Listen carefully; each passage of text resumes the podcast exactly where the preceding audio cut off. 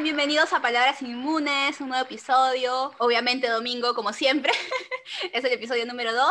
Eh, espero que hayan pasado una buena semana, hoy ya no sabemos qué vamos a hablar como siempre, pero aquí estamos. Hola Antonio, ¿cómo estás? Hola Sayayin, ¿cómo estamos? Este, hay que aclarar que nosotros grabamos en domingo, pero el capítulo sale martes, miércoles, bueno, un día de la semana que no es domingo. El capítulo tiene decisión propia, él decide cuándo sale, así que tenemos que escucharlo y nos va a decir, hoy quiero salir. Entonces, ese día sale, así es. Lo, importante es que va a salir antes del feriado, bueno, del día no feriado, porque el presidente Vizcarra ha dicho que el 8 de octubre no va a ser feriado, sino que va a ser día laborable, pero eso no es lo importante de ese día. Lo importante de ese día es que comienzan las eliminatorias para el Mundial de Qatar. Vuelve el sufrimiento para todo hincha del fútbol. ¡Eh! Para mí no. yo no soy para nada futbolera. No, imagínate, lo, imagínate lo que soy yo. Mira, yo soy, a mí me gusta tanto, tanto el fútbol, que imagínate, cuando Perú debutó en el Mundial de Rusia, cuando jugó contra Dinamarca, hay un momento clave del partido en el cual eh, Cristian Cueva patea un penal que falla que la manda a, las gradas. Y yo ese partido lo vi junto a mi hijo. Y yo lo tenía, yo le dije, y le explicaba, mi hijito era pequeño, pues. y le explicaba, mira, ese, él va a patear un penal, y cuando meta gol vas a gritar muy fuerte. Y yo estaba con el teléfono grabándonos porque quería subir nuestra reacción de celebrando el gol, porque era el primer gol de Perú en un mundial después de más de 30 años. Ya, bueno, te debo decir que en la época del Mundial sí me sumé a esa fiebre futbolera, como muchos lo hicieron.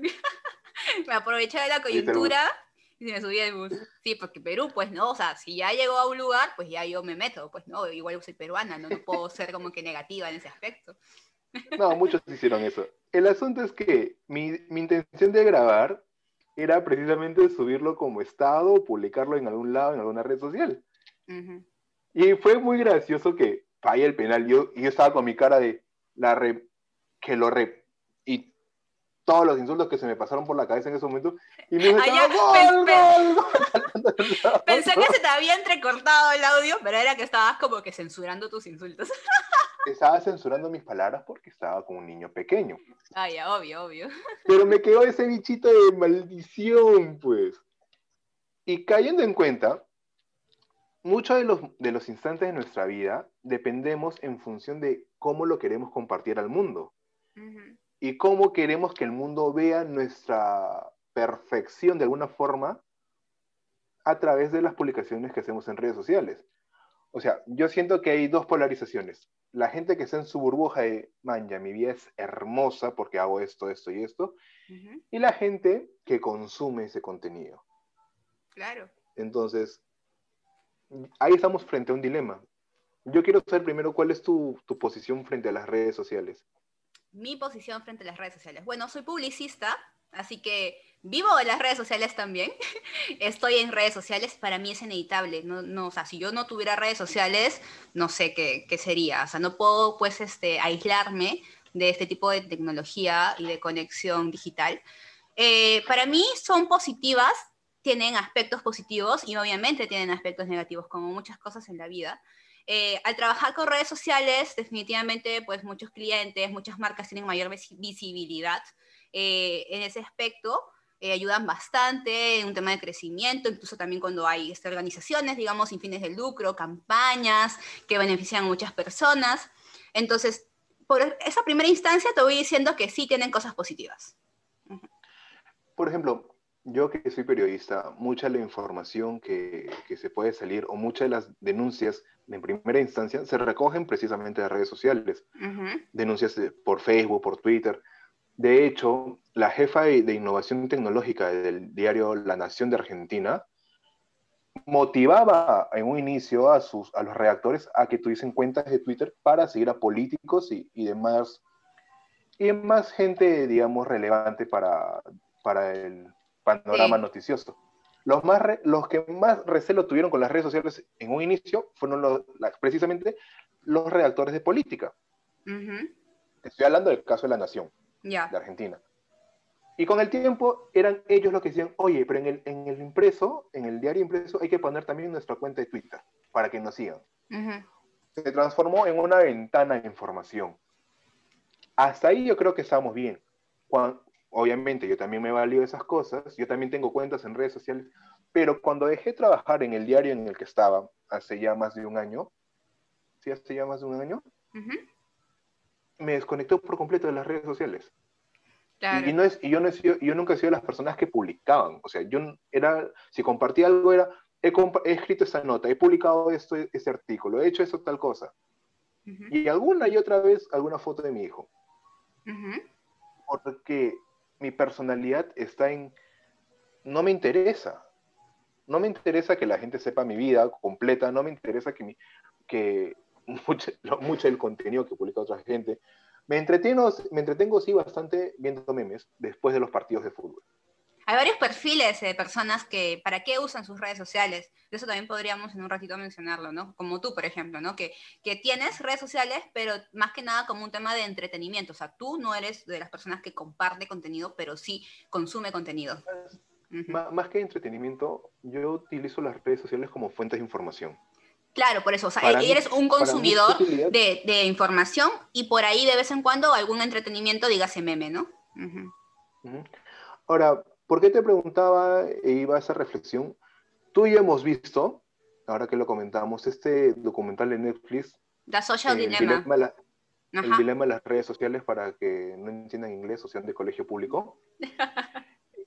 y y hablaba mucho de, los, de esos paradigmas problemáticos que presentan redes sociales y las principales empresas de tecnología, llámese Facebook, llámese Google, llámese Twitter, Pinterest, ahora lo que está de moda, TikTok, este, TikTok en su tiempo, cuando estuvo de moda hasta que Facebook lo sepultó, lo que fue Snapchat claro. o Instagram. Entonces, tú te das cuenta que ahí presentan varios dilemas. Reconocibles son adicción a las redes sociales, el problemas de menosprecio de la gente, precisamente por este, vender su apariencia en redes sociales, se puede hablar también manipulación de los usuarios para que estos se conviertan en productos. Sí. Para robo, de información también, bastante robo de información, suplantaciones.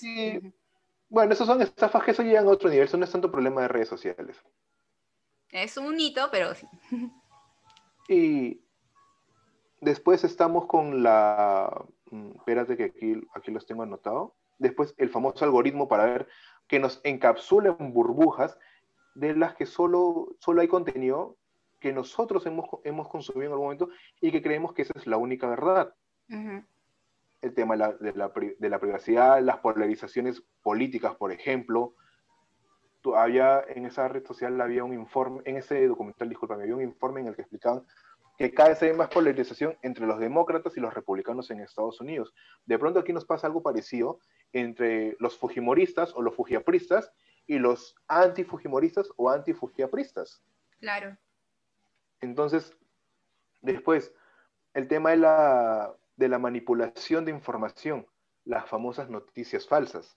o los fake contenido Que, que, abunda bastante en redes sociales.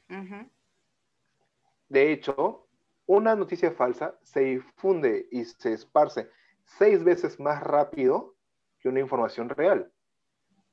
Y pasa lo mismo con el contenido, digamos, no relevante.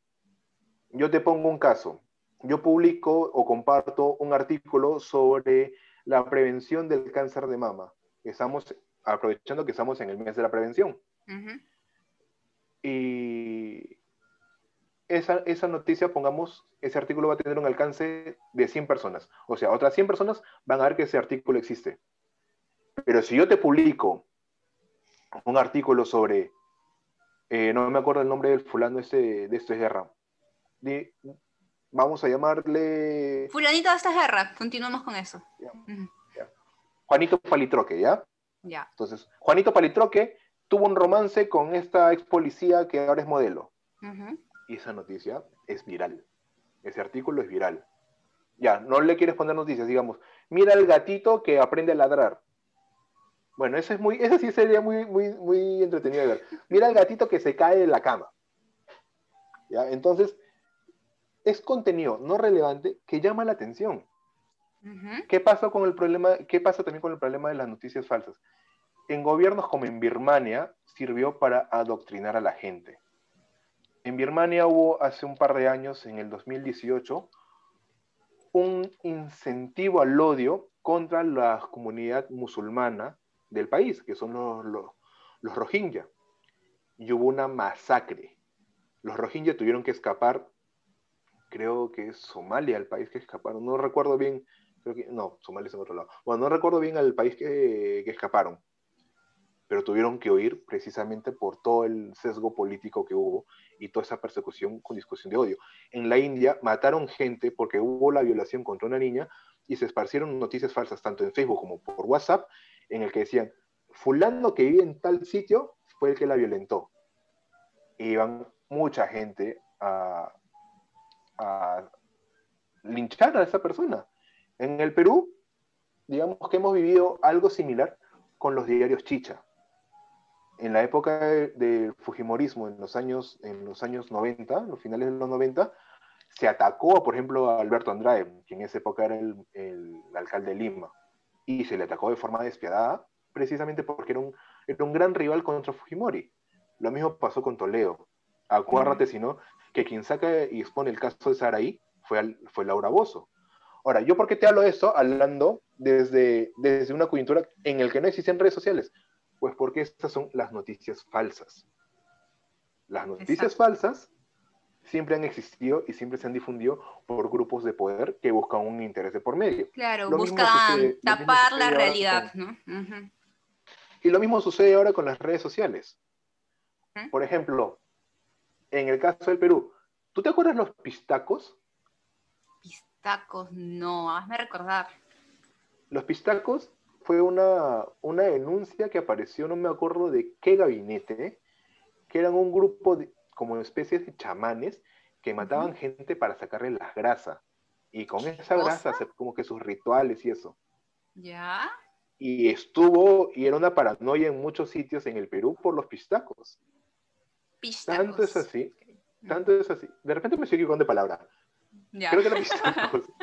bueno, pistacos, pistacos. Fue... Ya. Pi, pi, con pi. P de, de pelota.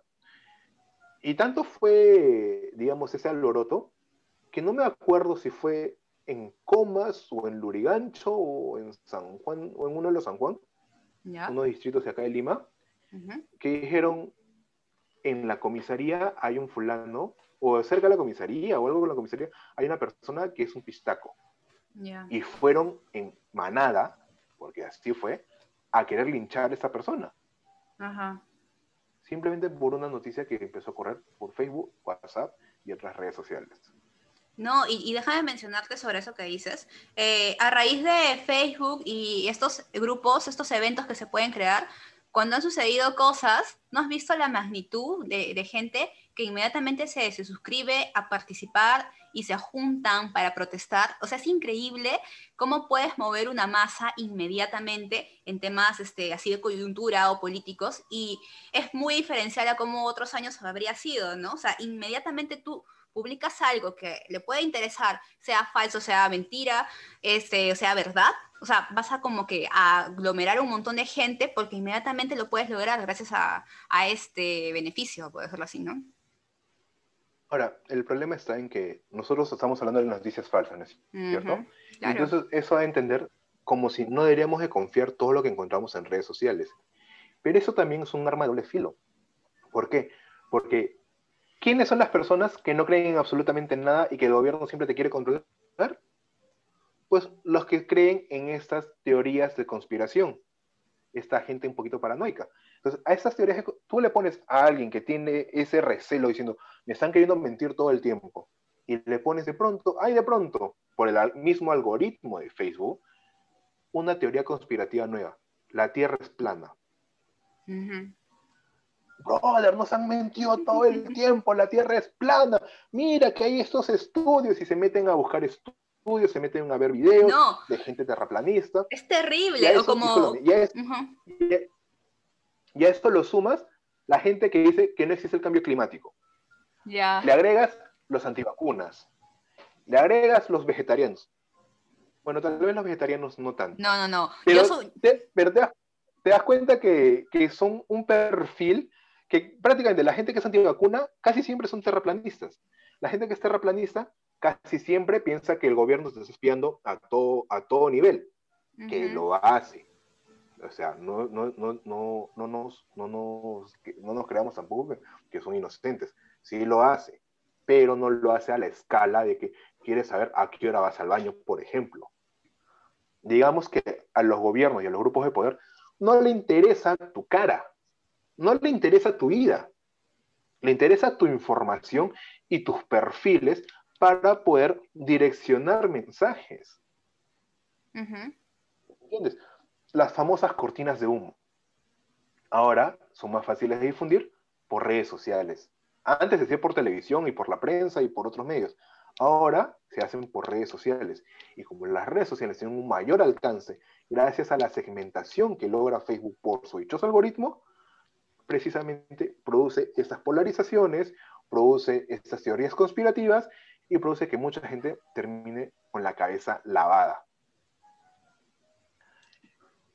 Y yo siento que esto de acá es una cosa que puede básicamente afectar a las personas que no tienen una, digamos, una madurez Una, mental. yo diría que sería como que una capacidad de discernir también. O sea, tienes que discernir Sí, y como que leerlo con, con- cri- criterio, ¿no? Exacto, leer con criterio. Pero, ¿tú crees que un adolescente tiene capa- capacidad para discernir? Debería, debería, porque todos somos seres humanos. con- Debería. Claro, yo creo que sí. O sea, yo cuando era adolescente, porque todos hemos sido adolescentes, desde, depende de, de cómo has sido criado, de tu cultura. O sea, no, no voy a decir que todos tienen que tener capacidad de discernir o de criterio, pero influye bastante tu núcleo familiar.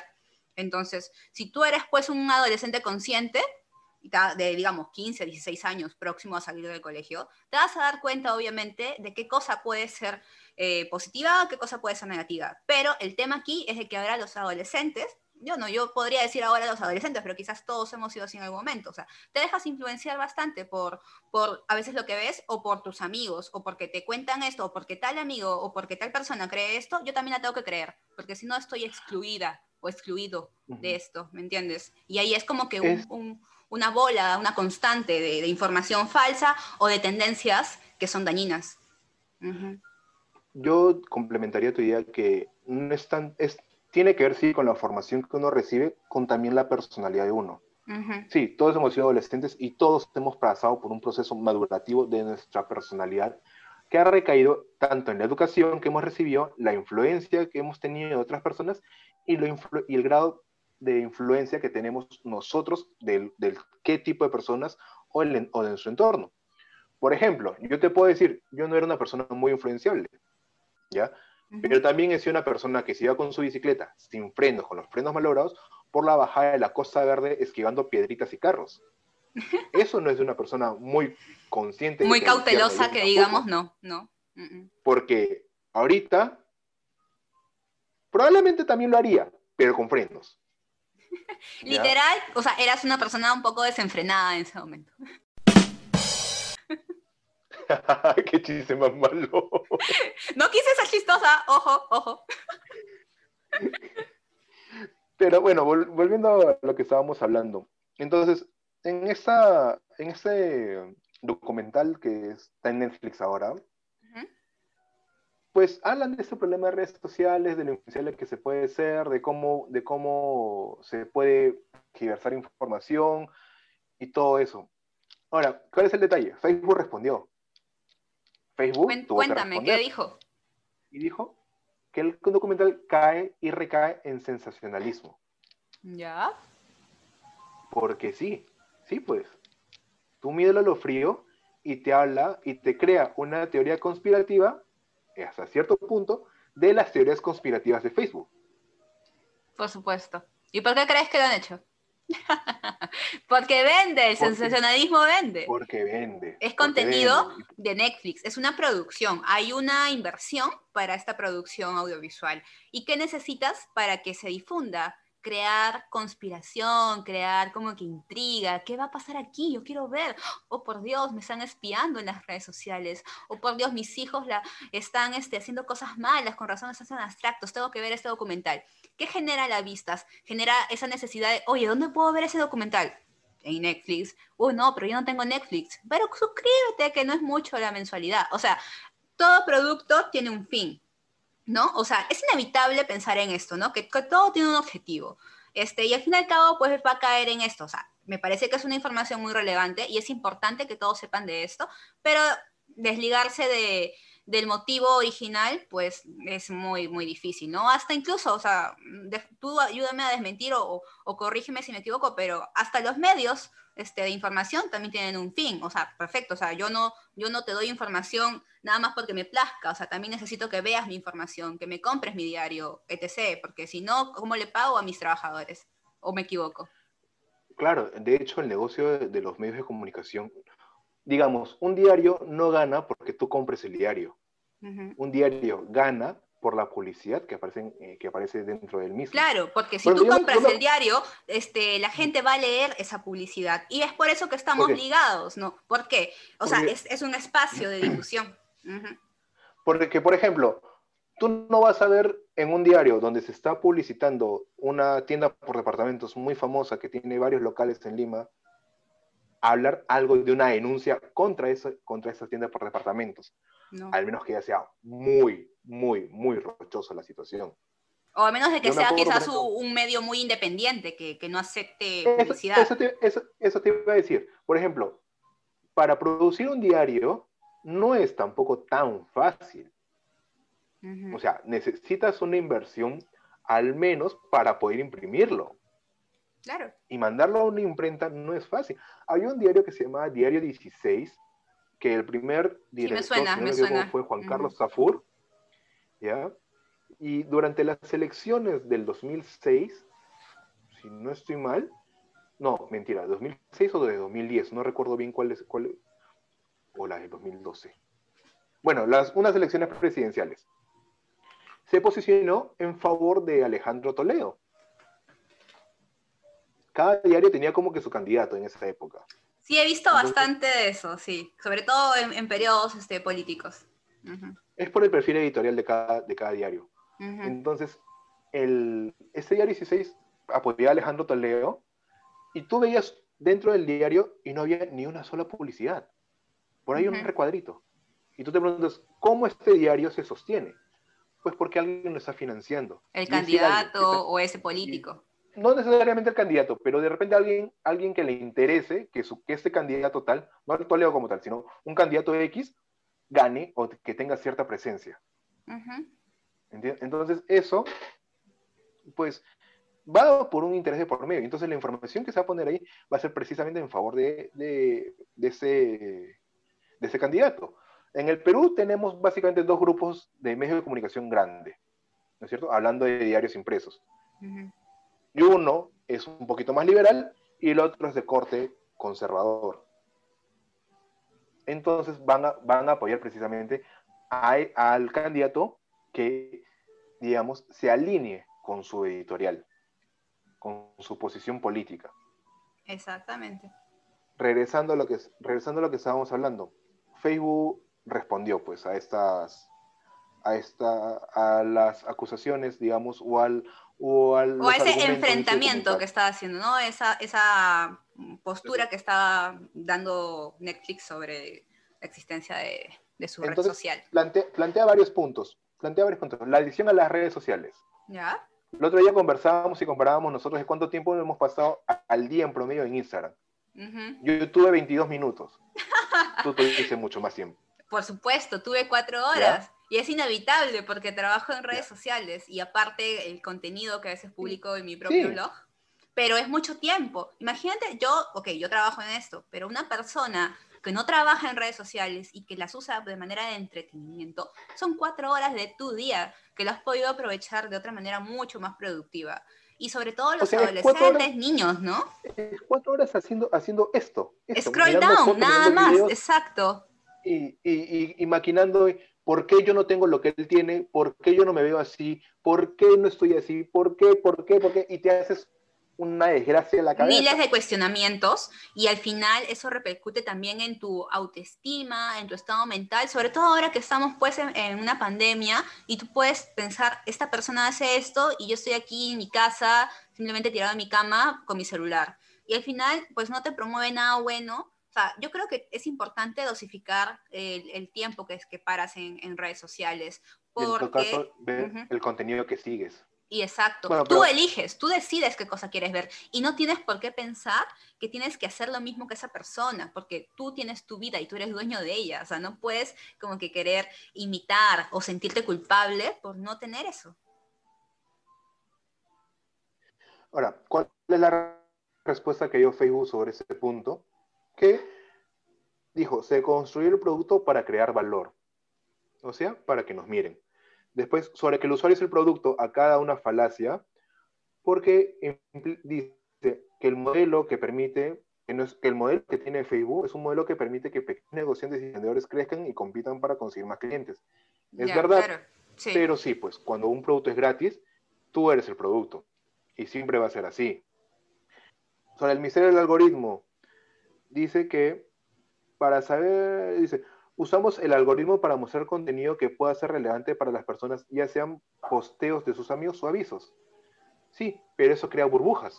Porque, por ejemplo, si yo soy, digamos, yo soy futbolero, ¿ya? Casi todo el contenido que voy a encontrar es de fútbol, pero no voy a ver otras noticias. Entonces, sobre el problema de privacidad, Facebook dice que tomamos medidas para prevenir el uso de información sensible en nuestro sistema. Pues sí, ya tú, pero esto lo hizo digamos, cada medida nueva de Facebook en favor de la privacidad ha sido después de un escándalo contra la información que ofrecen los mismos usuarios. Les ha tocado hacer, les ha tocado remar en ese sentido. Después hablan de las polarizaciones, de las elecciones, que ya hemos hablado, de cómo fueron manipulados, por ejemplo, en el, escándalo de Cambridge Analytica, en, el cual se vertió información supuestamente de injerencia rusa en favor de Estados Unidos, que terminó con la citación de Mark Zuckerberg, el creador de Facebook, en el Congreso de Estados Unidos para explicar esta situación, y con la visita de, por ejemplo, el fundador de Twitter, la CEO de, Facebook, la, no, mentira, la jefe de operaciones de Facebook, que es, que es una señora apellido Sandberg, que trabajó en Google, gente de Google. Después habló sobre los fake news, que Facebook tiene grupos de personas, más allá de algoritmos, que van revisando publicaciones de contenido sensible, ya sea para censurarlos o para poner una advertencia. Oye, este, esta información viene de un medio que no es, no es seguro o esta información viene de un medio que no está alineado o que tiene ya denuncias por falsas noticias. Porque, por ejemplo, no es lo mismo leerte una información que ve del New York Times que leerte información que viene de un medio que se llama, eh, no sé, eh, el, agujerito azul. Es un medio que existe. Y además que hay gente que le gusta difundir la información falsa. Hay gente que le gusta y que se divierte de eso. De hecho, hay gente que se que entretiene con eso. El problema está que después hay gente que cree que ese entretenimiento está basado en hechos reales. Exacto, o sea, tú puedes recibir esa información y te va a entretener y tú vas a decir, wow, qué increíble, ¿será cierto? O sea, lo importante es que siempre te cuestiones si esa información es cierta o no y que investigues, que no te quedes como eso con noticia, ¿no? O sea, tú puedes recibir, por ejemplo, lo que estaba de moda hasta hace unos meses, ¿no? O, quizás para algunas personas aún sea cierto, que como que consumir cloro te va a hacer bien para prevenir el coronavirus. Y esa es una falacia total. Entonces, tú te puedes creer eso porque te lo pasaron por WhatsApp porque te lo pasó tu papá, tu mejor amiga, este, tu hija, pero al fin y al cabo no es verdad y tú no puedes pues sacrificar tu salud haciendo caso a noticias que son falsas. Tienes siempre que cuestionarte, ¿este, ¿esta información será cierta o no? Investiga y si encuentras como que hay otra información súper distinta, entonces compara y verifica que sea cierta. Eso es lo importante. Sobre los problemas de las redes sociales es que finalmente los usuarios sí somos productos porque somos parte de un modelo en el cual se avala por la publicidad y el gran, el gran, digamos, beneficio que tiene Facebook es que al contar con toda la información que tienen las personas, puede realmente hacer una segmentación casi perfecta para que el producto que se esté promocionando llegue al público objetivo que realmente pueda consumirlo. Esto no pasó nunca ni con radio, ni con televisión, ni con otro medio de comunicación. No, por eso es más Lo segundo, las herramientas, las herramientas que tiene, que ha implementado Facebook para su crecimiento son las mismas que nos ayuda a engancharnos y estar en la mayor parte del tiempo posible metido en la red social. Ya sea porque nos avisan de que un amigo ha hecho una publicación nueva después de mucho tiempo, ya sea porque una persona acaba de conectarse, ya sea por N motivos. un, tercer, un tercer punto sería las falsas recompensas. Por ejemplo, existen estos puentes psicológicos, digámosle, que tú puedas verte con un amigo después de mucho tiempo o que puedas estar en contacto con un amigo de la infancia. O como mi caso, por ejemplo, yo hablo por redes sociales, por videollamadas con mi hermano que vive en otra ciudad, o con mi hijo cuando no está conmigo en la casa y está con su mamá. Claro. Entonces, el problema está en que eh, ellos dicen que estas cosas solo se mejoran con más tecnología. Entonces, volvemos al otro punto. Más tecnología para mantenernos más tiempo conectados. ¿Por qué nos quieren mantener más tiempo conectados? Porque de esa forma podemos ver más publicidad. Así de simple, es sencillo entender esto. La seguridad en redes sociales también es, un, es, otro, es otro factor a tomar en cuenta, porque es muy peligroso, porque tú no sabes al contenido al que pueda estar expuesto, por ejemplo, tus hijos.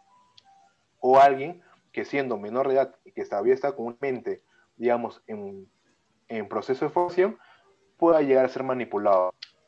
Como por ejemplo, tú pones una foto en la que no sé, que a ti te gusta, pero tienes un like.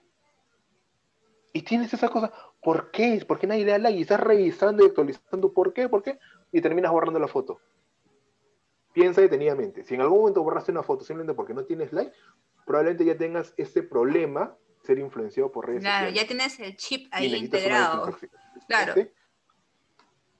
Y necesitas una desintoxicación urgente antes de que hacia mayores. Y la, la hay, hay algunas aplicaciones que, que, están promoviendo eso. Este, por ejemplo, como te conté, ¿no? En Instagram hay una opción como para que te alerte cuando tienes una cantidad de horas excedidas. O sea, tú puedes definir el tiempo que quieres estar en esa red social y programar para que te dé una alerta. Incluso también en TikTok, ahí me parece, si no me equivoco, hay una opción que dice desintoxicación y puedes como que programarla para que no estés viéndolo constantemente. Porque ahora definitivamente esas redes sociales te notifican constantemente. Antes no era así, ahora se ha aumentado esta frecuencia. A veces yo me estreso porque recibo cada notificación de, TikTok que ni siquiera es que sea una, una usuaria frecuente, porque no es tanto así como que para nuestra generación, puedo decirlo así, pero definitivamente si es que sigo a alguna persona, ni bien publica algo, inmediatamente ya me salta. Incluso que, que, ni siquiera que la sigo ya me da como que sugerencias. Y pues estás ahí con el celular y si tú tienes una pulsera como la que yo tengo, que a veces te vibra cuando, cuando tienes alguna notificación, vas a estar ahí como que, uy, uy, ¿ahora quién me escribió? ¿Y ahora quién? Entonces siempre vas a estar como que distrayéndote. Lo importante es que tú mismo aprendas a, como que tomar tus tiempos. No está mal si tienes redes sociales o si las necesitas por algún trabajo o si trabajas en ellas, pero tienes que aprender a darte tu propio tiempo, tu espacio, para que sea saludable y que no sea como que contraproducente para ti, ni te afecte y que no te defina, ¿no? O sea, tú puedes compartir quizás contenido de valor, puedes aprovecharla para tus marcas, si es que una persona emprendedora, pero, o sea, siempre haber personas que, si es que les gusta tu producto, bacán, te van a seguir y ese es tu target. Y entonces, si a esas personas realmente les interesa recibir esa publicidad, perfecto. Pero está mal que te quedes pegada, como que, o pegado, viendo quizás publicidades que, no corresponden. Si tú tienes la, la, capacidad de discernir, escapa. O sea, es como en YouTube, ¿no? Entras a YouTube, tienes publicidad. Si te interesa, te quedas viéndola. Y si no, dale skip. Y puede ser un poco estresante, puede ser invasivo, pero siempre ha sido así, lamentablemente, puedo decirlo así, eh, hasta en televisión. En televisión tú no le puedes dar skip si es que te aparece alguna publicidad o algún comercial, ¿no? Pero tienes la opción pues, de hacer zapping, ¿no? Cambias de canal, exactamente, eso es lo que iba, hace zapping. Pero em, en estos temas de redes sociales, lo que haces es igual, ¿no? Te quedas viéndolo o haces scroll down, bajas y ves otra cosa. Pero lo importante es de que no te quedes pues horas, controla tus tiempos, ¿no? Tú eres dueño de, de elegir qué cosa ves y qué no.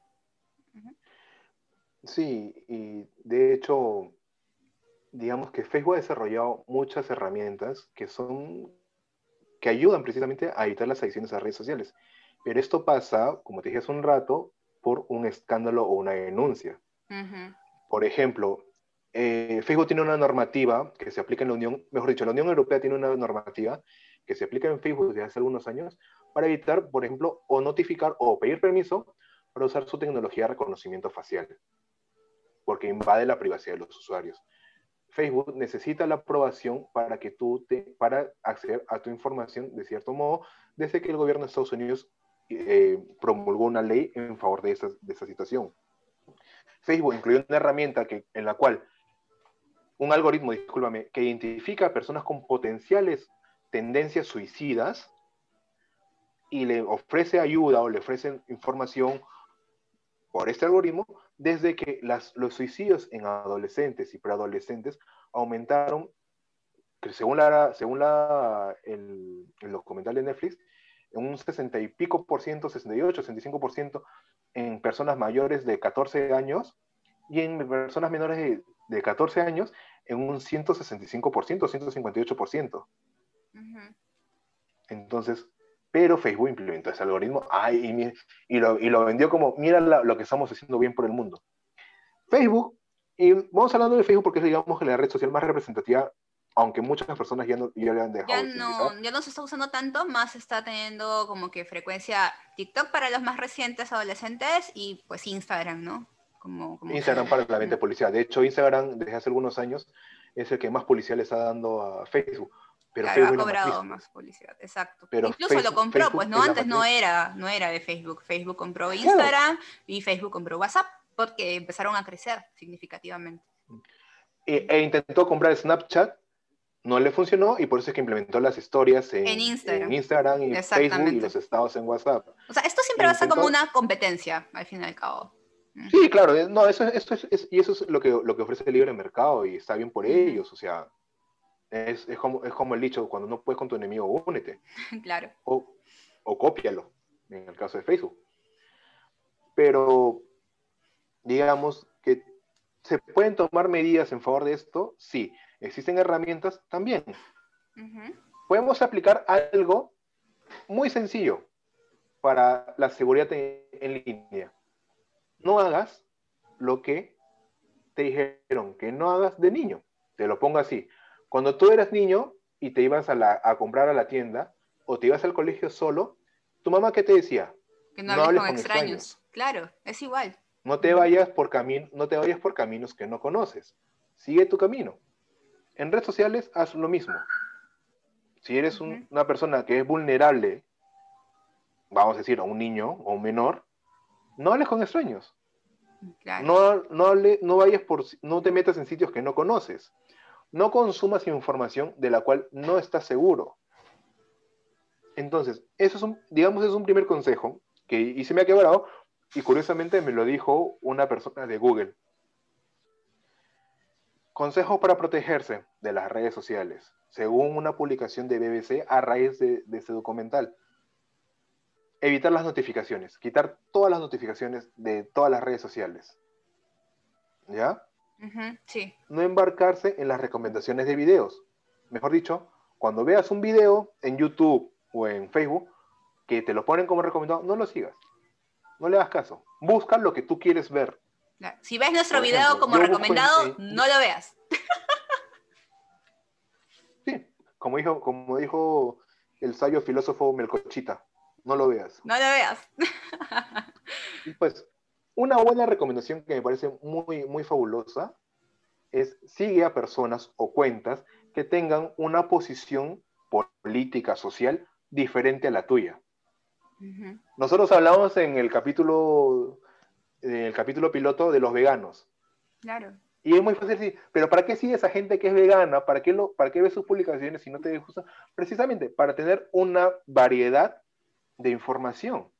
Claro, para tener también un poco más este conocimiento de su visión, ¿no? O sea, yo te expliqué que yo sigo a bastantes personas veganas porque en realidad, o sea, podré no tener la ideología, pero no me parece que siempre esté, esté mal el tipo de nutrición que, pueden promover si es que lo hacen equilibradamente y hay cosas positivas que rescatar de diferentes visiones, ¿no? Entonces, por eso yo sigo a varias personas así y uno se adapta, tomas lo bueno, de ti, del otro. esa es la idea, ¿no? O sea, no te quedes con lo malo.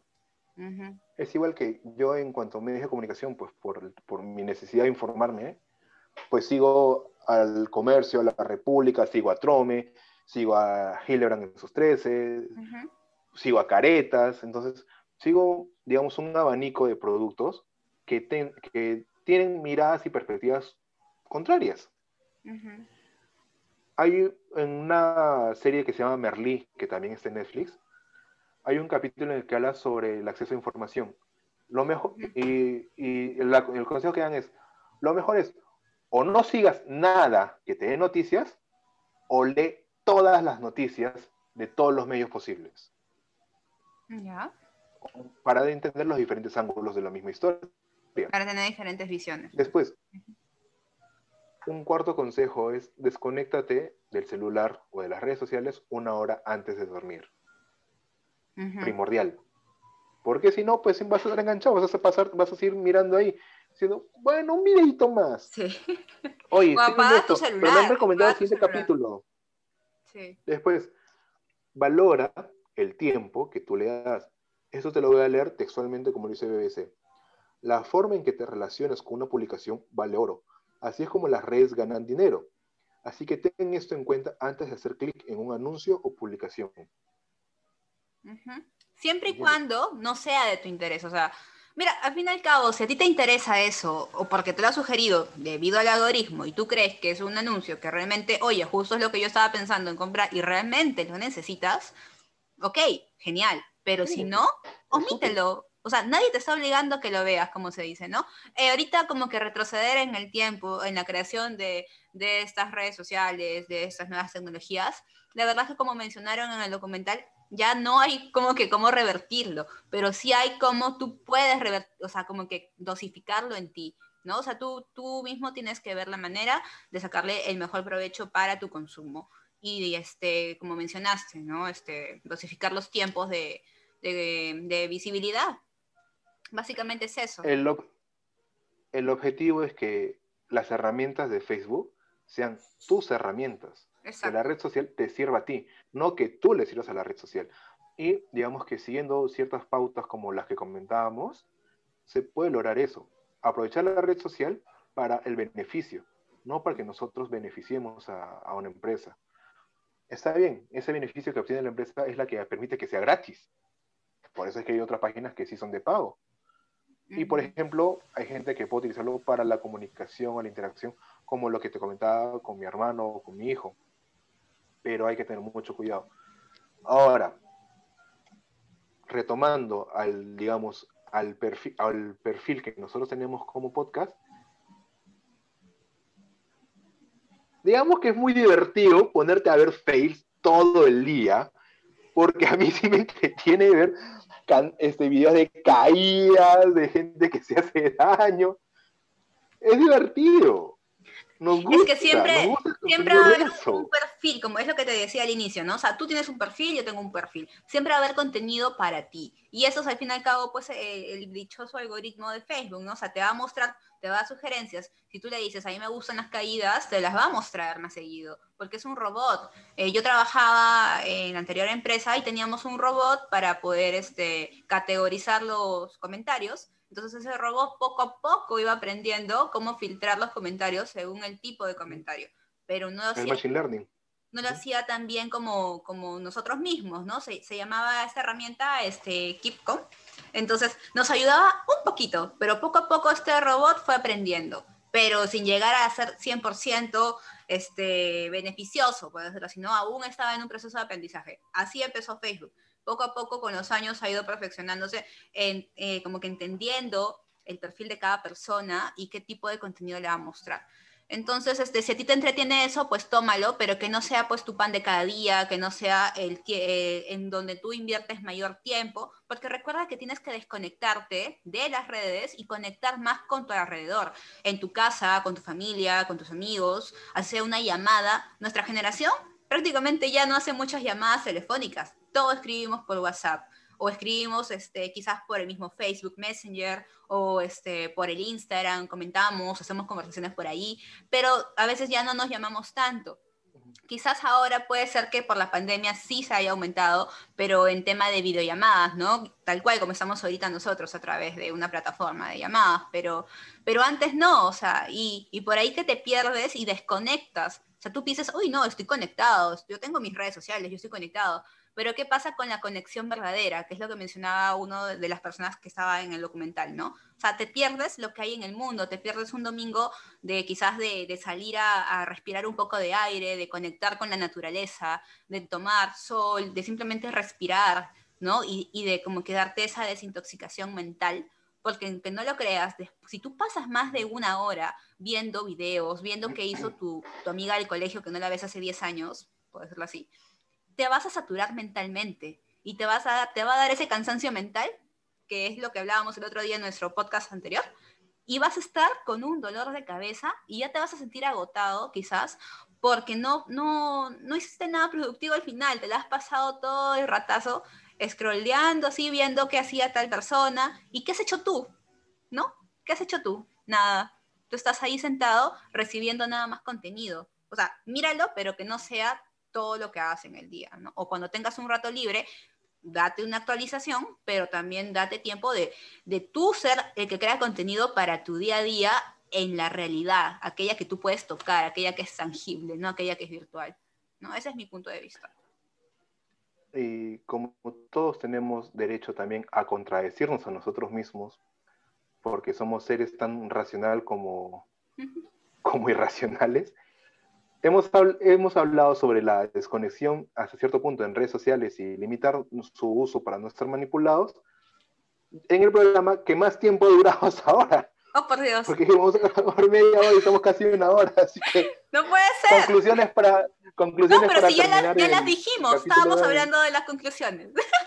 Ah, estas son tus conclusiones. Ah, ya. Claro, pues ya las dijimos.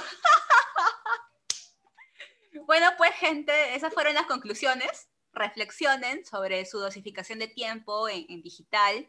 Eh, todo tiene un lado bueno, un lado malo. Eh, no vamos a ponernos a decir que, las redes sociales son villanos, que son benevolentes, puedo decirlo así, pero tampoco son este, una, herramienta que, que, nos sirva, ¿no? Ha ayudado bastante, como hemos mencionado a lo largo del programa, para diferentes causas, situaciones, campañas positivas, ahorita que estamos en pandemia, varias este, municipalidades o, distritos o personas, personas que, promueven quizás la salud física, transmiten en vivo cosas que, son para el bienestar, ¿no? Entonces, tú decides qué es lo que, vas a ver y qué es lo que le puedes sacar mejor provecho. Eso sería. Sí, y recuerden que si a pesar de eso eres alguien que pues le interesa estar en redes sociales y que le gusta estar todo el tiempo, pues comparten nuestro contenido, ¿no? Para que nos vea más gente y, le hagas perder el tiempo a otra gente también. Y para que seamos parte de ese algoritmo. Porque... para que aparezcamos en recomendados y todo. En recomendados. Pero solamente míranos si realmente te interesa saber sobre este tema. Si no, ni lo mires. Aunque para cuando hayas llegado a este punto, ya lo habrás visto. bueno, esto ha sido el capítulo 02 de, de Palabras Inmunes. Y solamente decir que Ojalá que gane Perú en su partido debut. Hasta la próxima semana. ¡Vamos, Perú! ¡Vamos! Ya, ya. Chao, chao. Nos vemos. Buen fin de semana para la semana que inicia.